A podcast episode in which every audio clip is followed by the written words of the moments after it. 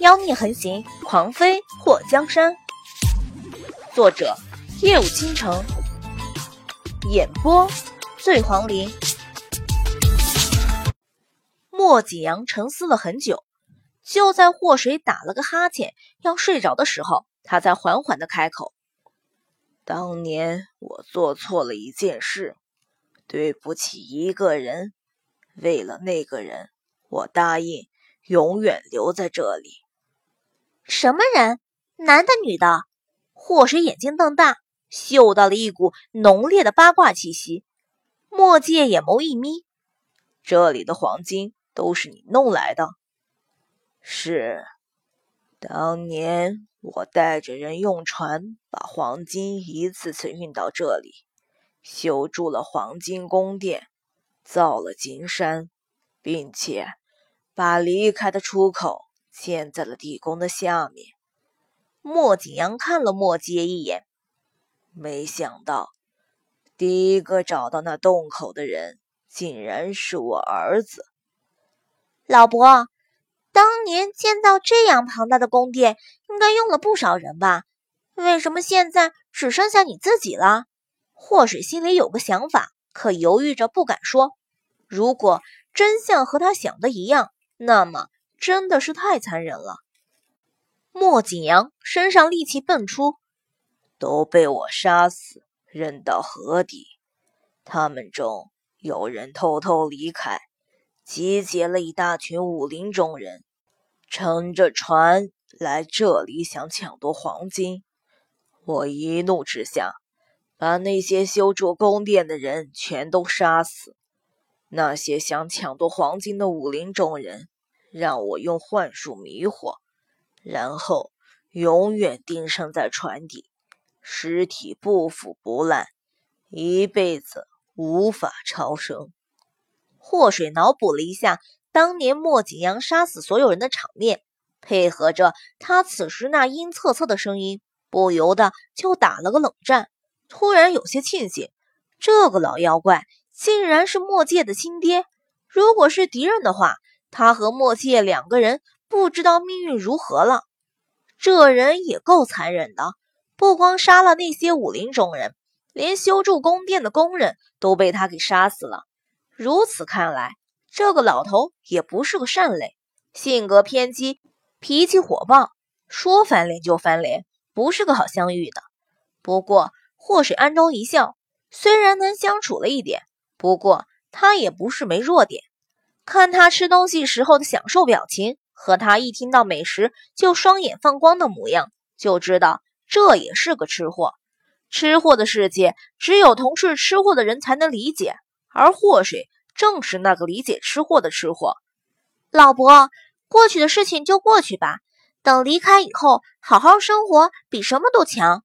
祸水把留着和莫继业吃的鱼又交出来两条，回去我给你做一桌子菜。接风洗尘，就这么愉快的决定了。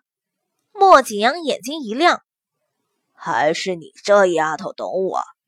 莫界冷冷的瞥了他一眼，你是借了我的光。莫景阳把荷叶拆开，咬着鱼肉，小气。莫界划着船桨，动作潇洒的让祸水对他不住的送秋波。他嘴角勾了一下，不过在面对莫景阳的时候又沉下脸。你就是为了一个承诺，不声不响的离开京都，一个人躲在这里十几年。你知不知道，你这么任性，让很多人难受。莫景阳目光一暗，负了天下人也无所谓，只要那个人好，我就知足了。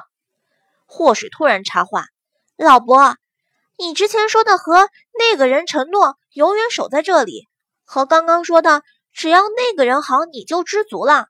这两个那个人是一个人不？莫景阳瞪了祸水一眼：“你这丫头怎么这么多嘴呢？男人说话，女人不要插嘴。”莫姬冷嗤了一声：“我女人轮不到你教训。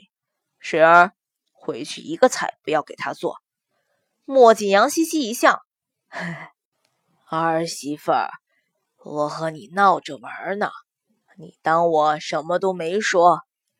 莫介一脸的鄙夷，和儿媳妇闹着玩，这话不要让外人听了去，会让人以为你为老不尊。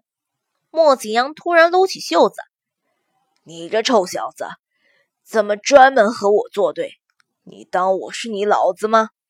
莫介眼眸眯起，一股危险的气息传来。你应该问问你自己，你当过我是你儿子吗？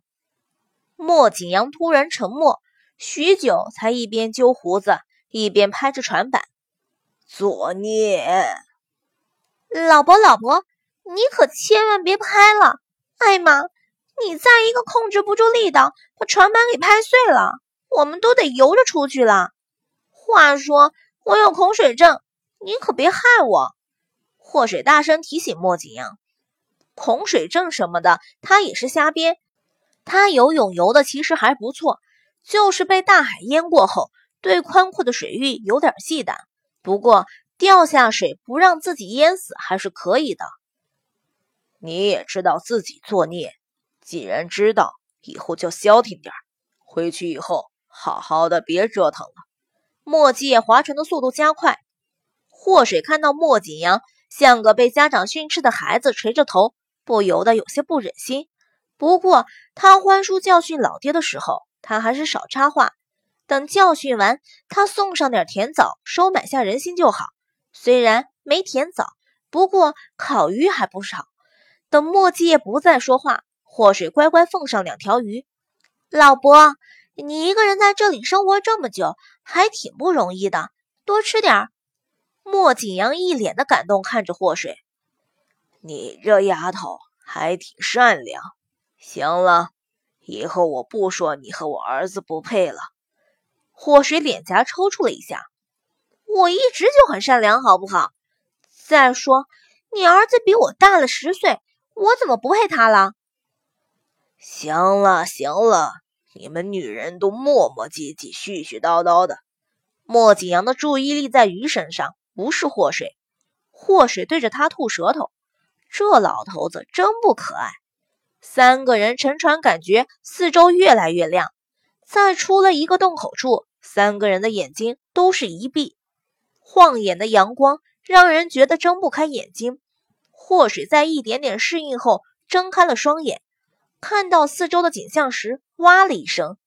四周是一望无际的水，他们所在的洞口，在他们离开后就找不到了。老伯，那洞口呢？被我用幻术隐藏了。除非有误打误撞的人进去，否则这一辈子都不会有人找到那个地方。莫景阳得意的直翘胡子。祸水叹息了一声。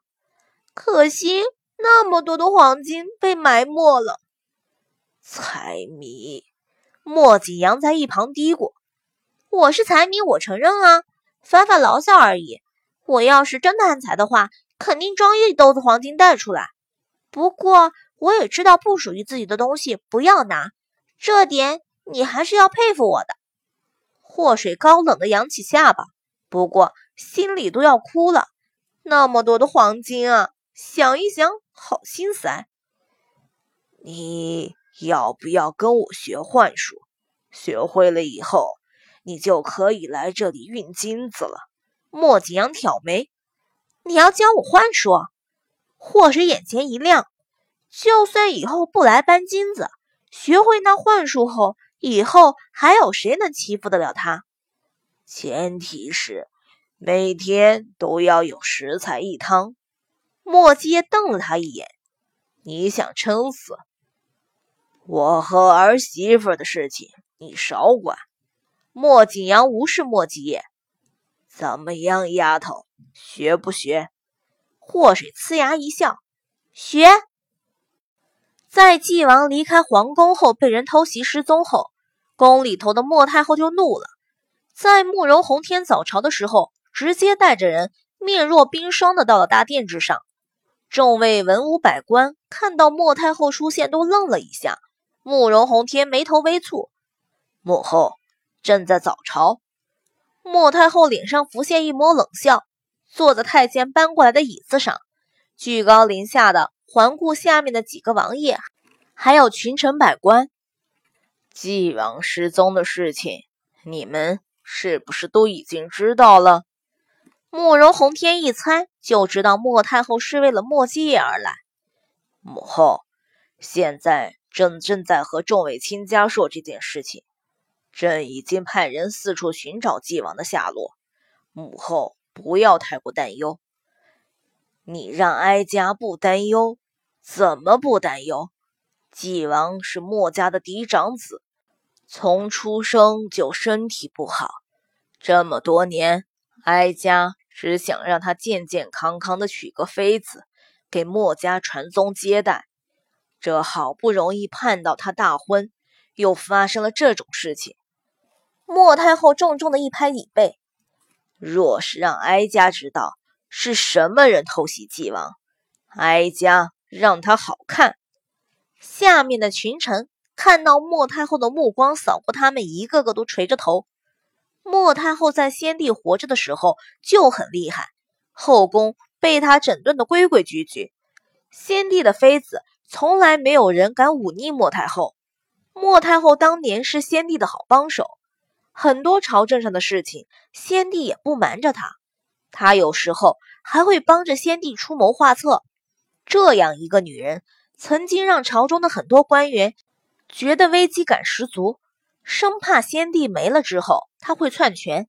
没想到的是，自从先帝驾崩，莫太后随后就把封印交了出去，这么多年从不参与政事，安心留在永寿宫。没想到今天会为了纪王跑到大殿上发火。莫太后的目光看向景王和宁王，然后。又转向刚刚出使别国回来的莫王，哀家听闻几位王爷交友广泛，势力够大，能不能帮帮哀家去寻找纪王呢？